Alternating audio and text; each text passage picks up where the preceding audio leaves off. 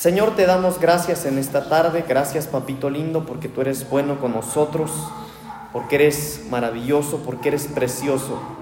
Señor, en esta tarde gracias te doy porque a mis hermanos y a mí nos das la oportunidad de estar en tu casa, Señor. Te hemos cantado, te hemos adorado, Señor. Hemos declarado con nuestros labios que eres poderoso. Hemos declarado, Señor, con nuestro ser integral que tú eres digno de ser alabado y de ser exaltado, Señor. Gracias por el privilegio que nos das de estar delante de ti y de poder presentarnos, Señor, expresando nuestra alabanza de esta manera, a través de cantos, a través de, gritos, a través, Señor, de, de levantar nuestra voz, de levantar nuestras manos. Señor, lo hemos hecho para ti.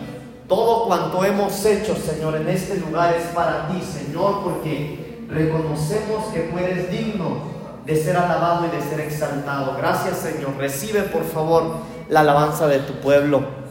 Y ahora, Padre, yo te suplico en el nombre de Jesús que habilites mi vida, Señor, para poder trasladar tu palabra a tu pueblo, Señor, en esta tarde. Eh, envía tu palabra, Señor, que tu palabra pueda caer en nuestras vidas, en nuestros corazones, como una semilla en buena tierra, Señor, que a tu tiempo venga a dar el fruto, Señor, para el cual tú la has enviado. En el nombre que es sobre todo nombre, en el nombre de Jesús. Amén y amén. Gloria a Dios. Abran sus Biblias, hermanos, por favor. Quiero que me acompañe la segunda carta a Timoteo, segunda de Timoteo, capítulo 2, versículo 15. Segunda de Timoteo 2, 15. Gracias a Dios que eh, el frío aminoró un poco, ¿se dio cuenta? Hoy, gracias a Dios, ya tuvimos un día más eh, con un clima mejor, Más calientito, gracias a Dios, bendito Dios, que, que Él nos arregló mejor el clima para estar aquí. Gloria a Dios. Segunda de Timoteo, capítulo 2, versículo 15. Cuando lo tengan, pónganse de pie, hermanos, por favor. Esto lo hacemos como reverencia a la palabra de nuestro Dios. Vamos a leer este versículo y después tomamos nuestros asientos, ¿sale? Se acomoda, no se acomode bien porque se va a dormir, pero se acomoda, ¿sale? Segunda de Timoteo, capítulo 2, versículo 15. Dice la palabra del Señor. Procura con diligencia presentarte a Dios aprobado, como obrero que no tiene de qué avergonzarse, que usa bien la palabra de verdad. Ahora, vamos a leerlo juntos, ¿le parece? Procura con diligencia presentarte a Dios aprobado, como obrero que no tiene de qué avergonzarse, que usa bien la palabra de verdad. Tome su asiento. Muy bien. A este tema que voy a compartir con ustedes en esta tarde, hermano, le titulé El peligro de ser victorioso. El peligro de ser victorioso. Y quise ponerle así a mi tema, hermanos, porque quisiera que platicáramos un poquito acerca de, de la victoria de acuerdo a la palabra de Dios. Según el versículo que acabamos de leer, hermano, eh, hay personas o hay quienes usan la palabra pero la usan mal. Nosotros en lo que acabamos de leer dice, procura con diligencia, es decir, esfuérzate, ten un afán, escudriña, busca, investiga, prepárate, preocúpate por presentarte a Dios, pero aprobado, aprobado. Miren hermanos, nos vamos a presentar algún día delante del Señor. ¿Cuántos saben eso? Eso es inevitable, hermano. La cuestión es cómo nos vamos a presentar delante de Él, hermano. ¿Aprobados o desaprobados? Miren, la, la Biblia dice, por ejemplo, que cuando surja, hermano, lo que nosotros más esperamos, que es el arrebatamiento de la iglesia, dice la palabra del Señor que vamos a ser levantados. Y uno por uno vamos a estar delante del Señor. Pero la Biblia también dice que muchos se apartarán avergonzados. Muchos en ese momento al estar delante del Señor tendrán que apartarse, dice la Biblia, avergonzados, porque van a estar desaprobados. Y una de las cosas, según este versículo, hermano, mire, como obrero que no tiene de qué avergonzarse, que usa bien la palabra de verdad, esos que se van a apartar avergonzados es por haber usado la palabra mal. Oiga, es gente que usa la Biblia, pero que la usa mal. Entonces, por eso me veo en la necesidad de que nosotros platiquemos un poquito, hermanos, acerca de los peligros de ser victorioso, de los peligros de la victoria. Y cuando nosotros hablamos de victoria, hermano, hablamos, por ejemplo, de éxito, ¿verdad? O, dígame usted qué entiende por victoria. ¿A qué, ¿En qué momento de su vida usted podría decir, estoy en victoria, gracias a Dios, estoy en victoria? ¿Cuándo usted podría decir eso?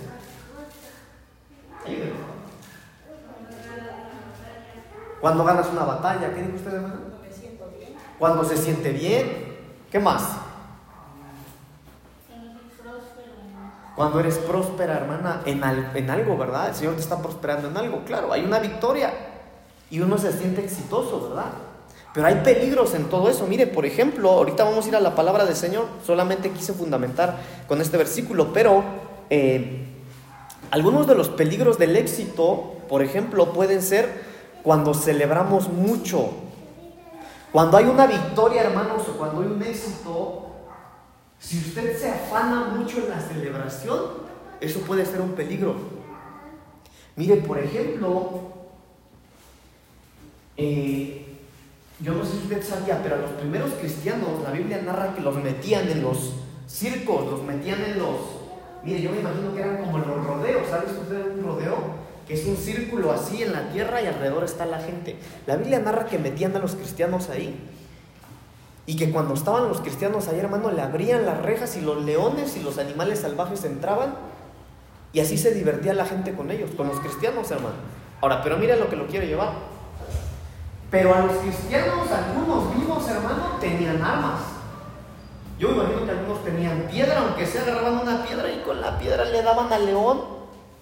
Tal vez una hacha, no sé, se me ocurre, hermano. Según la historia, eso cuenta. Que así le pasaba a los primeros cristianos de la Biblia. Entonces, mire, pero lo que quiero llevarlo es a lo siguiente. Yo una vez leyendo una de estas historias, eh, estaba estudiando la historia de la iglesia y me encontré con esto. Yo me quedé, bueno, esto me impactó. Que leyendo una, yo una de esas historias, hermano, decían que muchos de esos cristianos que agarraban piedras o lanzas o cuchillas en ese tiempo y llegaban a matar al animal, al león o al animal feroz que metían ahí a, a pelear contra los cristianos, dice que celebraban la victoria. Porque se suponía que si, los cristianos lograban matar a estos animales, aunque ah, merece la libertad, denle la libertad, pues empezaban a celebrar victoria. Pero cuando ellos se daban la vuelta, hermano, cuando celebraban la victoria de que haber matado al león o a quien estuviera ahí en medio, yo leía en la historia que a veces los, los reyes o no sé quiénes eran los que hacían ese tipo de cosas, abrían otra reja y, llegaba otro animal sin que se dieran cuenta. O sea, lo que quiero llevarlo en este primer punto es eso. Cuando nosotros celebramos por mucho tiempo una victoria, puede ser un peligro. Puede ser un peligro. Porque podríamos nosotros quedarnos cómodos en, en, el, en disfrutar la victoria, hermano, cuando el éxito no nos puede llevar a una zona de confort. O la victoria, las victorias que nosotros ganamos, hermano, no pueden llevarnos a ser personas conformes, a ser personas cómodas, sino tenemos, hermano, cuando hay una victoria, por eso la Biblia dice que hay que ir de victoria en victoria, de victoria en victoria, de victoria en victoria. Mire, por ejemplo, para ustedes, para todos nosotros, hay una victoria, que ahora somos salvos en Cristo. Pero no podemos quedarnos ahí. Porque si nosotros nos quedamos solo con esa victoria, hermano, no vamos a conquistar lo que el Señor quiere que nosotros conquistemos. Bueno, ese es uno. Otro, que la victoria, hermano, o el éxito trae cambios dañinos si, si alguien no está preparado para el éxito, si alguien no está preparado para la victoria. Por ejemplo, cuando usted tiene un éxito financiero, mire, vámonos por ahí. Cuando alguien tiene un éxito financiero, hermanos, tal vez algunos se van a identificar. Y si no se identifican, asegúrese de identificarse con el paso de los años. Pero algunas personas, cuando tienen un éxito financiero porque pusieron un negocio, porque por alguna razón se sacaron un premio, pero les fue bien en un tiempo, ¿sabe qué fue lo que hicieron? Que despilfarraron. No tenían la capacidad de tener un éxito financiero. Y con el, con, con el paso del tiempo, hermanos, se dieron cuenta que administraron mal le voy a contar un testimonio, hermanos. Acá en, Valle, cuando teníamos la misión acá, mis papás tenían la misión acá en Valle, hubo un, había una muchacha, ahorita ya es, bueno, ahorita ya está más grande, en ese tiempo la muchacha tendría 17 años, 16 tal vez. La niña salió embarazada con su novio de la secundaria. Y de repente, hermanos, fíjese, eran adolescentes, no eran ni jóvenes, tenían 16, 17, el muchacho tal vez salieron embarazados, pero el niño nació mal, porque estaban jóvenes, nació, nació mal el bebé o niña, no sé qué era. Entonces, el bebé estuvo internado en el hospital que explotó allá en el distrito, no sé si se acuerdan, hace un par de años, tres años, en el distrito explotó una bomba, una, una pipa de gas y se cayó el hospital, no sé si se acuerdan. El pediátrico. ¿no? Bueno, ahí estaba internado el bebé de estos muchachos que les digo. ¿Y saben qué, hermano? El bebé tenía, no sé, tal vez un mes, acaba, recién nacido, pero nació mal. Como el bebé murió, les dieron dos millones de pesos. Mi hermano, es una realidad, dos millones de pesos. La muchacha tenía 16, el muchacho tenía 17. Con dos millones de pesos. Bueno, dan sus dos millones. Como, mira, hermano, esto que estoy contando es verdad, no me lo estoy inventando. Como a los 15 días que eso pasó, hermano, del accidente ahí, que se estuvo investigando del su dinero, como a los 15 días, el muchacho traía un carro, pero carro, carrazo que traía este muchacho. Esta muchacha vive enfrente de, de la casa de la hermana Carmen. Ellos, la hermana Carmen tiene una tienda para los que no sabían. Bueno, en ese tiempo yo estaba trabajando ahí en casa de la hermana Carmen, llegaba la muchacha, mire, compraba lo que se le pegara la gana. Iba con sus primos, con todo. ¿Qué quieren? Hermano, a todo mundo le disparaba. Entonces, eh, esta muchachita desde pequeña estuvo, la hermana Carmen le daba clases en su casa.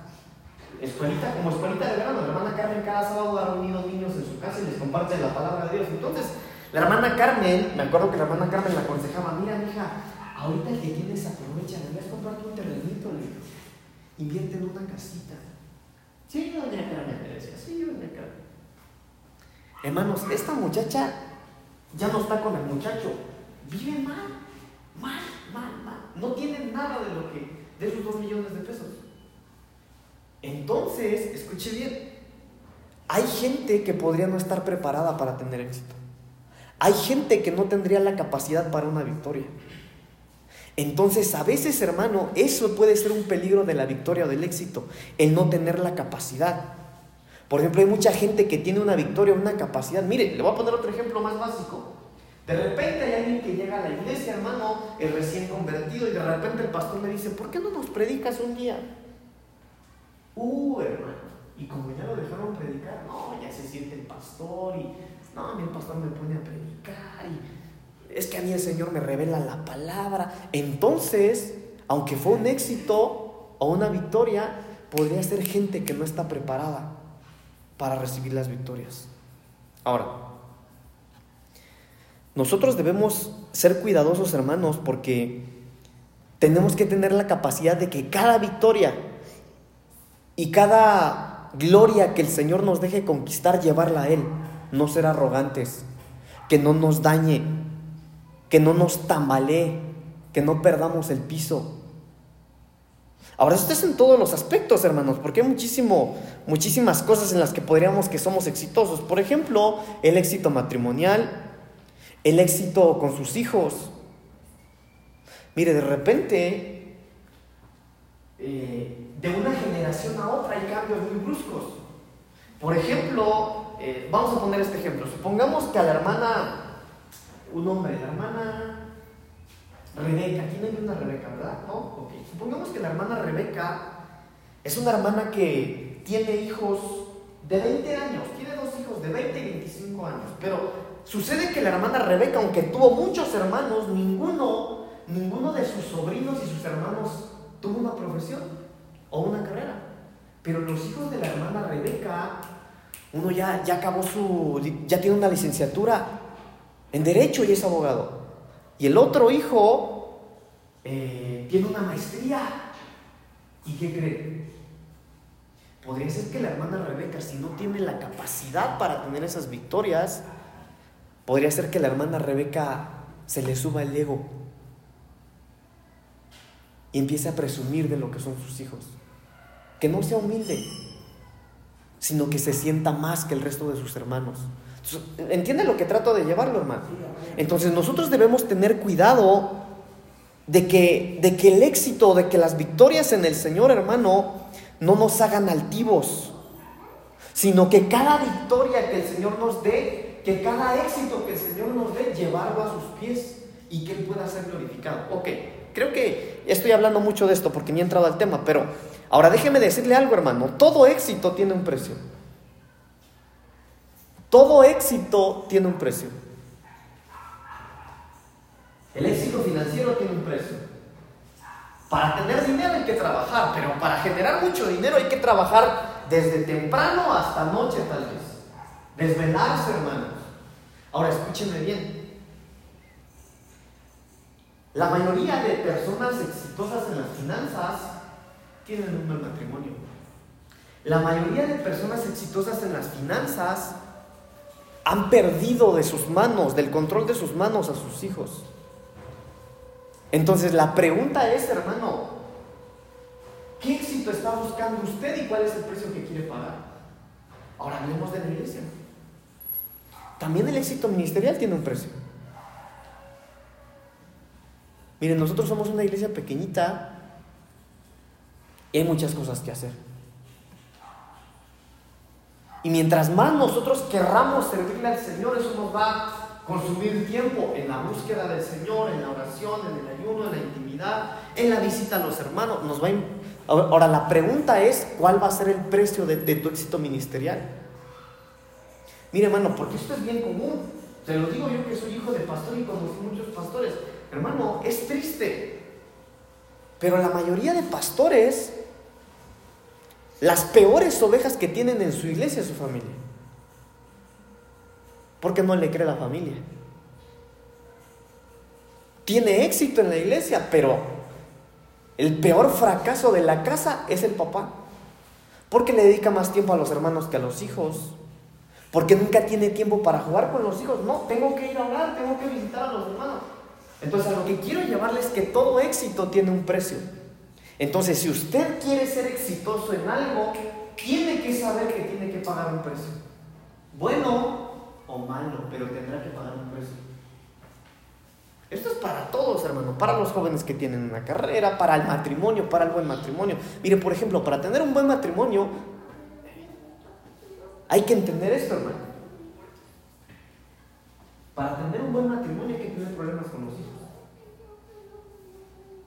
Eso es inevitable. Porque siempre cuando los hijos crecen se van a entrometer en el matrimonio de los padres. Entonces, ¿cuál es el, precio del éxito matrimonial? El precio sería tal vez no ser muy agradable a tus hijos.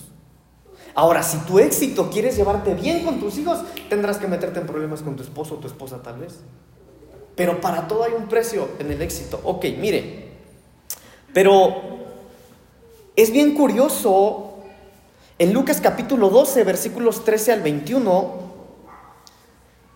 anote la cita, hermano, le voy a parafrasear lo que dice ahí porque quiero entrar al tema, pero en Lucas capítulo 12, del versículo 13 al versículo 21, el Señor Jesús está narrando la historia de un hombre, de un hombre que le dice, Señor, dile a mi hermano que me dé la mitad de la herencia.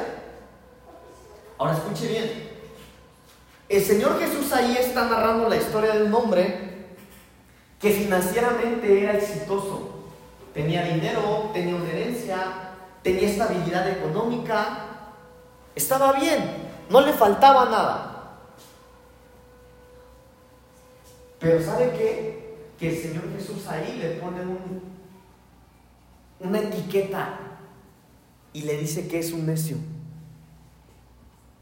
Pero ¿sabe qué es lo curioso, hermano? Que nuestros tiempos, nosotros hoy, cuando, si nosotros conocemos hoy a alguien que tenga estabilidad económica, que genere buenos recursos, que no le falte nada, que viva bien, nosotros lo vemos como sabio o como inteligente. A ese al que el Señor Jesús le, llamó necio.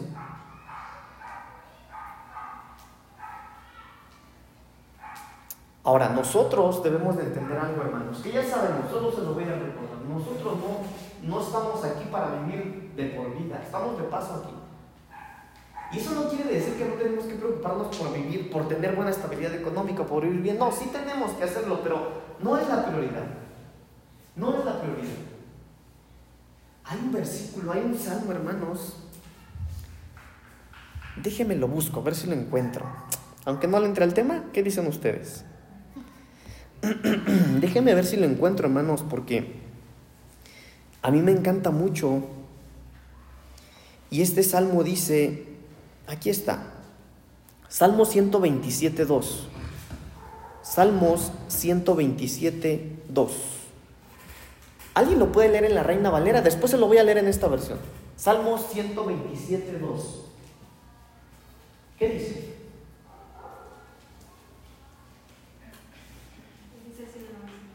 Por demás que os levantéis de madrugada y vayáis tarde a reposar, y que comáis pan de dolores, pues que a su amado dará Dios el sueño.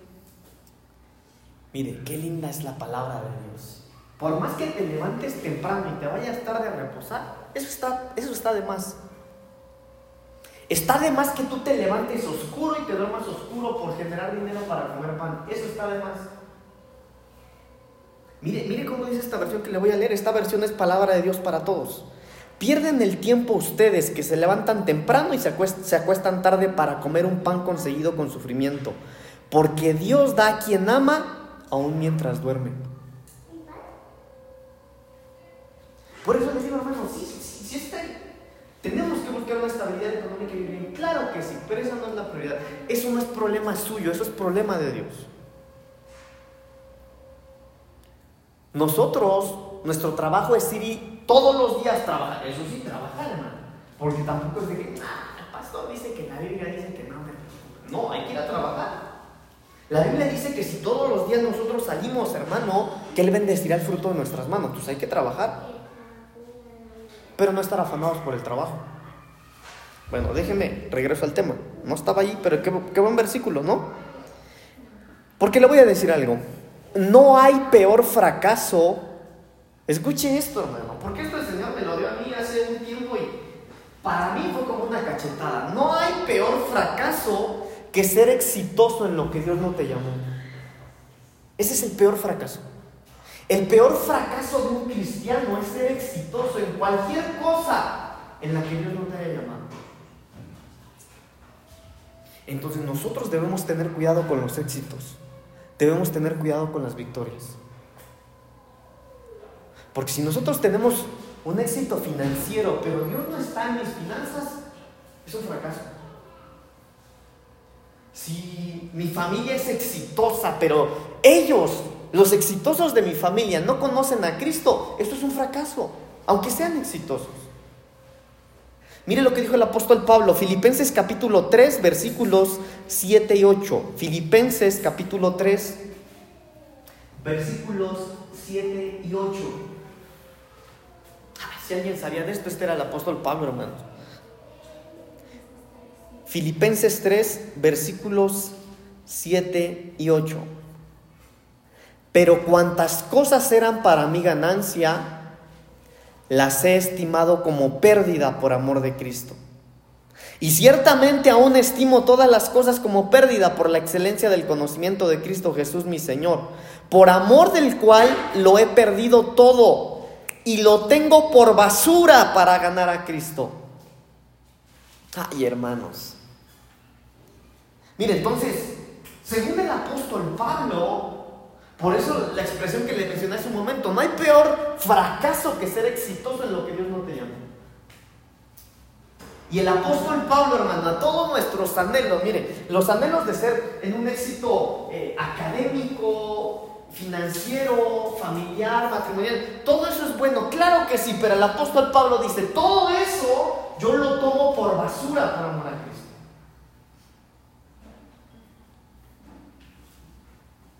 Entonces, ¿cuál es nuestra motivación, hermanos? Entonces, uno de los peligros es pensar que la grandeza, que la victoria, que el éxito son señal de aprobación del cielo.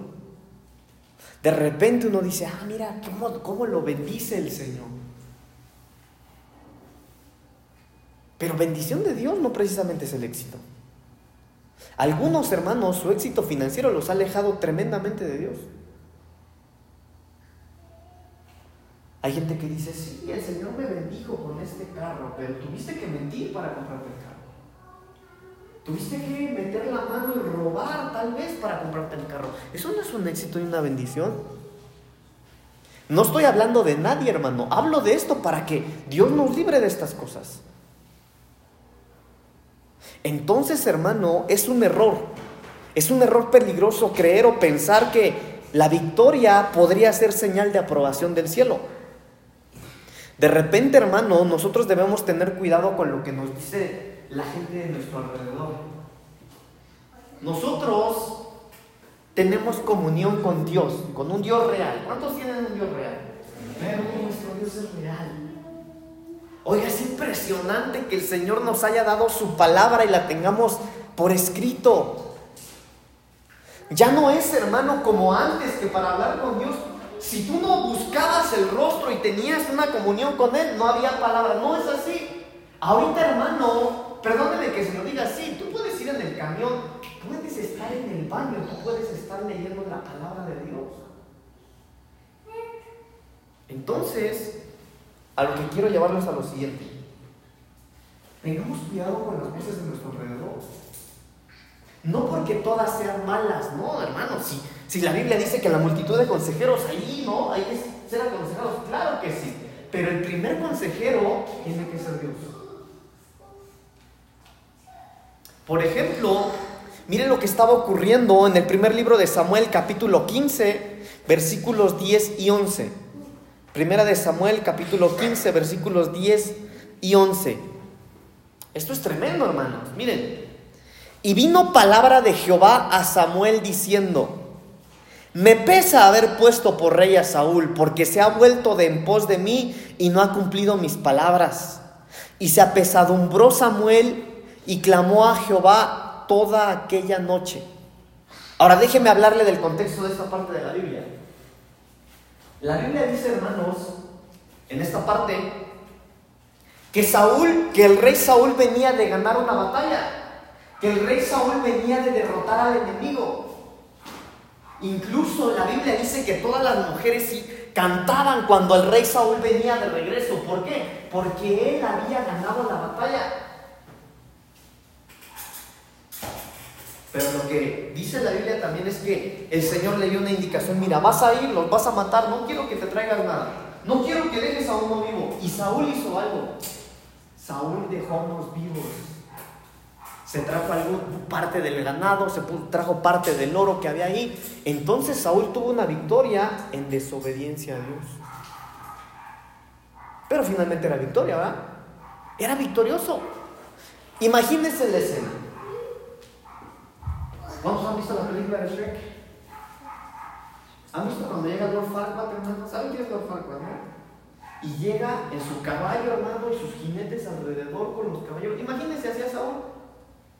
Viene Saúl en su caballo, hermano, sus corceles, al lado, hermano, un montón de caballos con sus guerreros, con las banderas en alto, celebrando la victoria, la gente aplaudiendo, todo el mundo celebrando, hermano, pero Jehová molesto. Entonces déjenme decirle algo.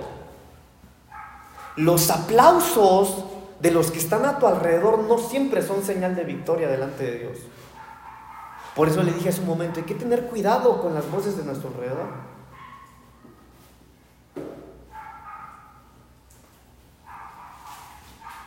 Ah, tú hazlo, ¿qué tiene? El que no no gana, dice. Nuestro principal consejero tiene que ser Dios en todo tiempo, hermanos. En todo tiempo tiene que ser el Señor. El rey Saúl regresaba de una de sus victorias más grandes y todos le celebraban, todos cantaban, celebraban, gritaban de júbilo, ondeaban las banderas. Mire, había fiesta ahí. Pero el Señor, pero Dios le dice al profeta, me pesa haber puesto por rey a Saúl. Qué tremendo, hermanos. Qué tremendo porque se ha vuelto en pos de mí y no ha cumplido mis palabras. Eso lo dice el versículo 11. Me pesa haber puesto por rey a Saúl porque se ha vuelto de en pos de, en pos de mí y no ha cumplido mis palabras. Ahora mire, hermano, a lo que quiero llevarlo, mire, yo no quiero tocar ahorita su alma ni sensibilizar profundizarlo. No creo que quiero usar la psicología para esto, pero ¿no será, hermano, que el Señor a nosotros nos confió algo y podríamos estar así como Saúl? Porque, hermano, Dios, la Biblia dice que Él quita y pone reyes. Entonces, ¿por qué estaba Saúl ahí? Porque Dios lo permitió. Es más, la Biblia lo dice ahí, hermano. Mire lo que dice la Biblia. Me pesa haber puesto por rey a Saúl. Entonces, ¿quién lo puso? Dios. Pero cuando Dios ve que Saúl, hermano, dice, porque se ha vuelto de en pos de mí y no ha cumplido mis palabras. Hermanos, entonces nosotros debemos ser cuidadosos para poder ser exitosos en lo que el Señor nos, nos encomendó. Ay, hermanos, qué difícil. Porque esto es difícil, hermanos. Es difícil. ¿Sabe cuál es la encomienda mayor de todas, de todas, de todas, hermano? Al Señor Jesús le preguntaron, a ver Jesús, resume todos los mandamientos. ¿Cuáles? Número uno, amarás a tu Dios con todo tu corazón, con toda tu alma, con toda tu mente. Tus fuerzas le agrega. Ok, amarás a Dios. Esa es la encomienda mayor. Pero dijo, y número dos, amarás a tu prójimo como a ti mismo. Si nosotros estamos afanados por cualquier otra cosa y no por eso, hermano, podríamos estar en la posición de Saúl. Y que el Señor diga, hermano, Dios nos libre, hermano, pero que el Señor diga, me pesa haber puesto como rey a Saúl. Pero para que ese no, sea nuestro caso, hermano, entonces busquemos el éxito ministerial. ¿Cómo? Amando a, nuestros, a nuestro prójimo. Amando al Señor, amando a nuestro prójimo. Miren, todos amamos a Dios. ¿Cuántos dicen amén? Todos lo amamos. Mire, hermano, le fallamos, pecamos, caemos, nos airamos, ¿verdad? Nos enojamos, pero lo amamos. Por eso estamos aquí hoy, hermanos. Pero con el prójimo, ¿cómo nos va? Ahí es donde... Ah, no, sí, yo tengo mis seleccionados. A estos vecinos y esta gente sí la saludo y la papacho, pero aquello que ni me voltea a ver. No. Ahora, eso es difícil también, hermano. Porque es difícil amar a los que nos aman, ¿sí o no? Imagínese usted, hermano. Piense en alguien quien, no lo quiere a usted. Vecina, vecino, alguien que a usted no lo quiere, de plano no lo quiere. ¿Cómo va a reaccionar el día que usted eh, mañana temprano se levanta, sale de su casita a trabajar donde vaya al mercado? Y cuando, como no lo quiere usted, cuando pasa buenos días, vecino. ¿Cómo va a reaccionar? ¿Y cómo yo voy a amar a esa gente? Pero si no somos exitosos, hermanos, en esas dos cosas, estamos fracasando. Podríamos ser exitosos en cualquier otra cosa, hermano, en la alabanza, en la predicación, en el servicio, yo en el pastorado, podríamos ser exitosos. Pero si no somos exitosos en esto, estamos perdidos. Dios nos libre, hermano, de que pudiéramos estar en la posición de Saúl y que el Señor diga, bueno, yo lo puse, pero me pesa. Ahora, lo tremendo, hermano, que yo veo aquí es que había una encomienda. Que el Señor ya le había dicho a, Saúl qué hacer. Y el Señor le dice a Samuel, pero me pesa porque no ha cumplido mis palabras. Es decir, lo que yo le dije que hiciera, no lo, no lo ha hecho, no lo está haciendo. Está haciendo cualquier otra cosa menos lo que yo le dije. Entonces, fíjese cómo el éxito trae peligros. Hay un peligro con el ser exitoso. Cada vez que nosotros logremos una victoria, hermano, voltemos al Señor y digámosle, Señor, es para ti. Pero te agrada, Señor. Mire, incluso antes de lograrlo, al estar buscando el éxito, repito hermano, puede ser un éxito financiero, un éxito académico para los jóvenes, un éxito matrimonial para los que aún no están casados, un éxito en, en, en, en educar bien a sus hijos, en cualquier cosa que usted se le ocurra, un éxito ministerial. Pero mientras usted se afana por ser exitoso en eso que quiere ser, no, veamos al Señor y digámosle, Señor, ¿tú quieres que yo sea exitoso en eso? Porque mire, hermano, el Señor por amor a nosotros nos concede todo. El ejemplo, Balaam. Dice la Biblia que había un profeta llamado Balaam, ¿verdad? Y dice la Biblia que todo lo que Balaam profetizaba pasaba, ocurría, todo lo que él hablaba ocurría. Entonces un rey lo mandó llamar. Dice, la Biblia que el rey llamó a su séquito y mandó, vayan con un hombre que se llama Balaam, porque Balaam menciona algo y lo que dice pasa, vayan por él. Entonces va el séquito del rey y le dice, mira Balaam, el rey te manda a llamar. El rey quiere que tú vayas y maldigas a un pueblo. Pero como Balaam era un profeta de Dios, ¿qué fue lo que hizo Balaam? Déjame orar. Mañana le respondo, quédense a dormir, déjenme orar hoy, me meto con el Señor. Lo que el Señor diga, yo hago. Si el Señor dice que vaya, yo voy, si no, sin problema. Eso es lo que tenemos que hacer. Antes de que llegue el éxito, cuando nosotros nos estamos afanando por ser exitosos en algo, hay que hablar con el Señor. Él es el mejor consejero. Y la Biblia dice, hermano, que el Señor le dijo, Balaam, no quiero que vayas. ¿Por qué, Señor? Porque ese pueblo que el rey quiere que vayas a maldecir es mi pueblo. ¿Cómo te voy a mandar yo que maldigas a mi pueblo? Sin problema. Se levantó Balaam temprano. Yo me imagino que lo fue a levantar. ¡Eh, muchachos! Vayan y díganle al rey que no voy a ir. Porque Jehová me dijo que no. No, está bien, se fueron. Llegaron con el rey. Dice Balaam que no. ¿Por qué no? Es que ¿por qué no? Y dice la Biblia que el rey le dijo a su séquito, díganle a Balaam que le voy a dar más dinero, le voy a pagar bien, lo voy a hacer exitoso financieramente si viene y maldice ese pueblo. Ah, bueno, ahí vienen estos otra vez. Le dijeron, Balaam, dice el rey que vas a tener más billete. Te ve bien.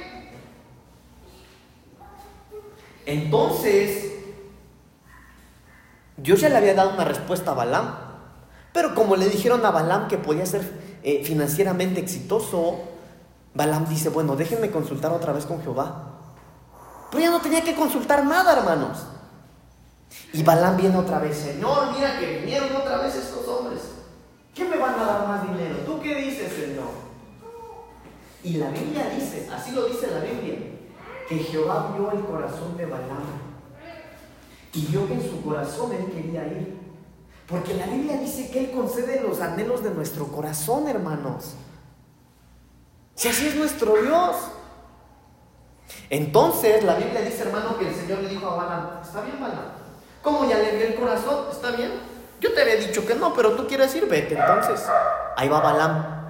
Balaam se fue y acabó muerto. ¿A qué quiero llevarlo? ¿Usted quiere ser exitoso en algo? Puede serlo. Porque el Señor concede los anhelos de nuestro corazón. ¿Cómo Balaam? La pregunta es si Dios va a estar en ese éxito. Hermano, ¿de qué nos serviría ser exitosos en cualquier cosa, la que usted se imagine, en cualquier cosa?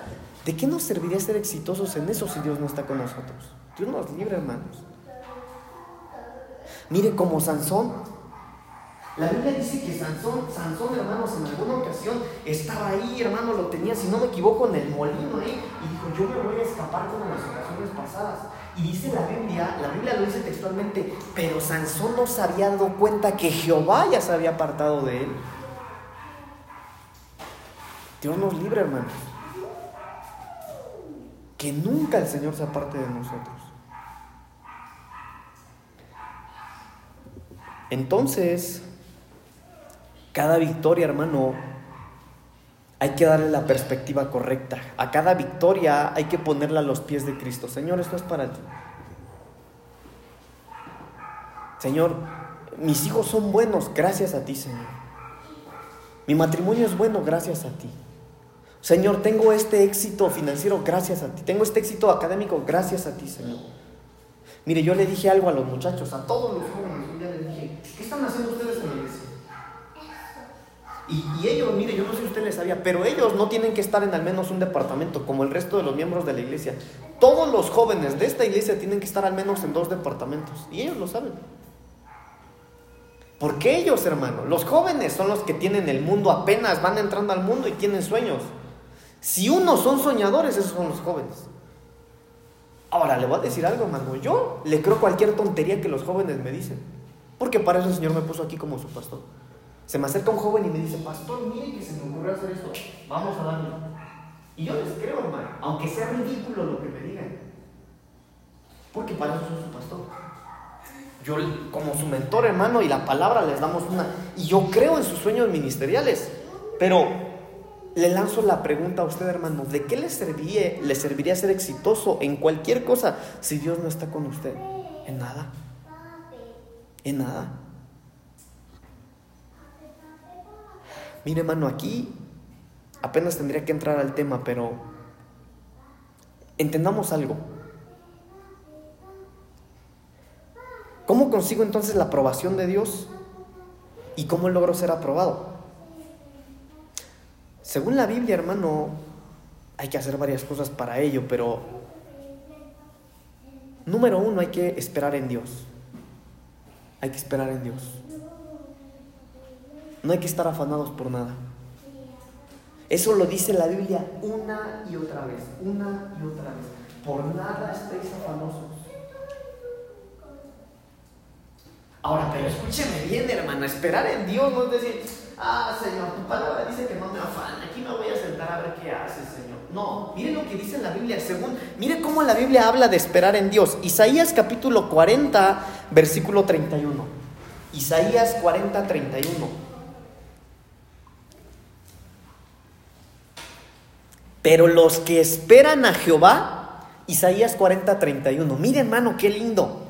Pero los que esperan a Jehová, estos están esperando, esperan en Dios. Los que esperan a Jehová tendrán nuevas fuerzas, levantarán alas como las águilas, correrán y no se cansarán, caminarán y no se fatigarán. Entonces, hermanos, Esperar en Dios no es estar tranquilos aquí sentaditos esperando a que Dios haga algo. No, esperar en Dios según la Biblia es correr, es caminar, es levantarse. No es un acto pasivo.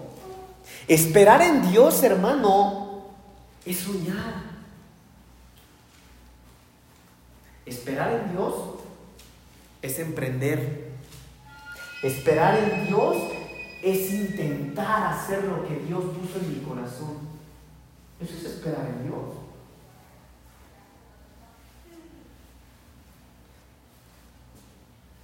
Mire, si yo les pregunto a ustedes, porque a veces les da pena, hermano, pero si yo les pregunto personalmente, hermana, hermano, ¿a usted le gustaría ser exitoso en algo? Todos diríamos que sí. No, todos quisiéramos ser exitosos en algo. La pregunta es, ¿qué estamos haciendo para ese éxito? Estoy esperando en Dios, pastor. ¿Según la Biblia o según la sociedad? Porque esperar en Dios, hermano, para muchos es no hacer nada. Yo les decía el domingo en la doctrina, si no me equivoco, hermano, de repente, porque yo crecí con pastores, hermano.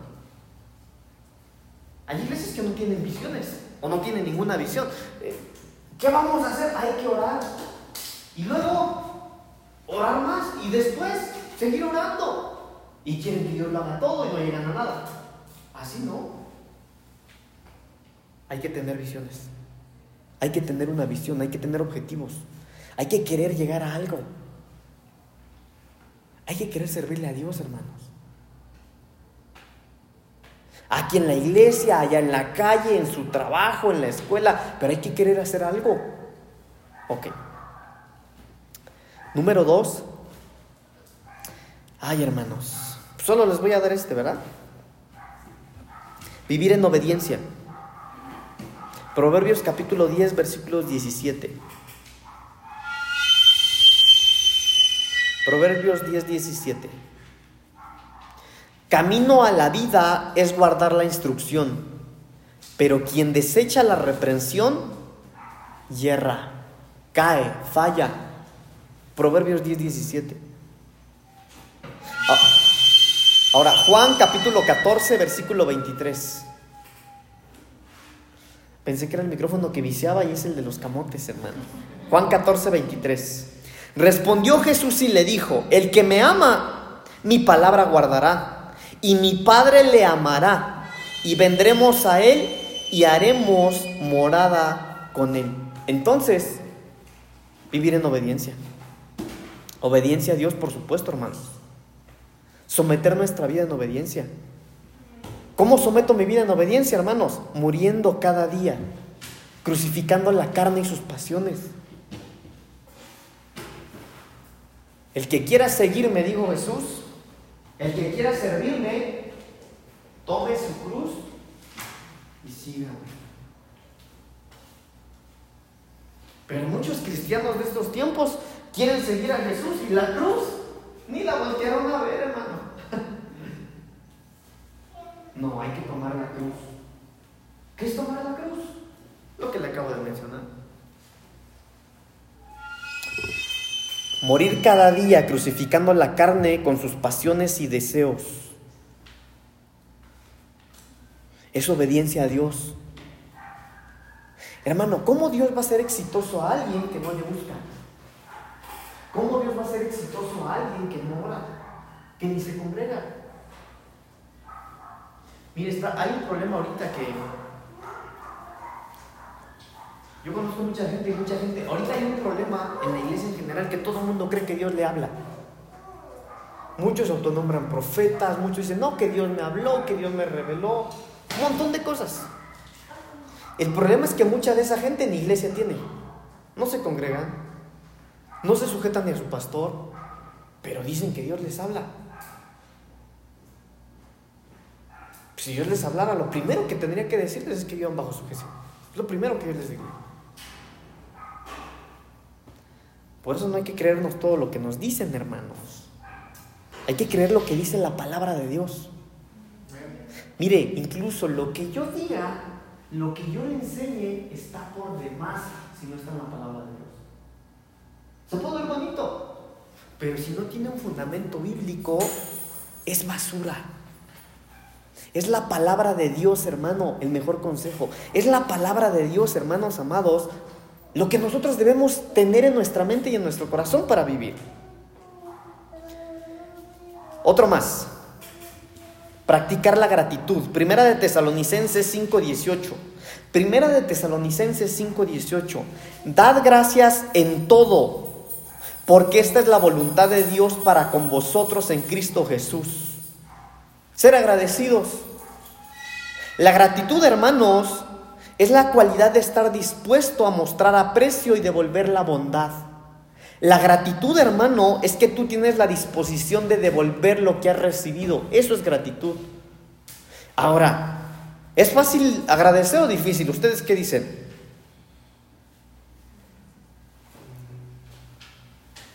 ¿Qué dicen? ¿Qué dice el público? ¿Es fácil? Ahora, mire, pero la Biblia dice que tenemos que ser agradecidos, hermanos. ¿Habrá razones para ser agradecido? La salvación es lo máximo, es la máxima, eh, el máximo motivo por el cual nosotros tendríamos que estar agradecidos. Pero déjeme dejarle esto en su corazón. Agradece tu presente, no lo maldigas. Porque a veces cuando nosotros vivimos situaciones difíciles, ahí no queremos agradecer, solo pedir. Agradece tu presente. Porque Dios sabe lo que estás viviendo. Mire lo que dice el versículo, hermano. Dad gracias en todo, porque esta es la voluntad de Dios para con vosotros en Cristo Jesús. Seamos agradecidos. No maldigamos nuestro presente. Pero es que yo quisiera ser exitoso en aquella cosa. Sí, Dios lo sabe. Pero si no eres agradecido ahorita que no tienes, no lo vas a hacer cuando tengas. Si no te congregas ahorita que no eres exitoso en tantas cosas, cuando te llenes de éxito ni te vas a acordar de la iglesia. Sea agradecido. Seamos agradecidos. Termino, hermanos. Gálatas 5:16. Gálatas 5:16. Digo pues, andad en el espíritu y no satisfagáis los deseos de la carne. Entonces, necesitamos vivir una vida alejada del pecado. Dios no va a bendecir al pecador. Dios no va a ayudar a nadie que esté viviendo mal. Imagínese usted, hermano, si a nosotros que somos humanos, hermano, ¿cómo reacciona usted cuando le va a pedir el favor a la vecina que siempre la critica? ¿Usted sabe que la critica? Sabes que le pegaron a tus hijos, que le aventaron una pedrada, que le poncharon el balón. Te va a pedir un favor. Y tú con mucho amor se lo das, ¿verdad? Hermano, sí, Dios es misericordioso, Dios es amoroso, pero también es justo y Él es verdadero. Hay que, estar, hay que ser hallado inocente delante de Él. Buscad primeramente el reino de Dios y su justicia y todo os será añadido.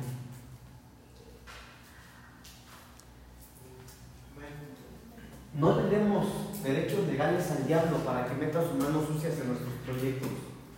Mejor démosle al Señor el total, el total eh, poder sobre ello, hermano, el total control sobre ello. Este tema es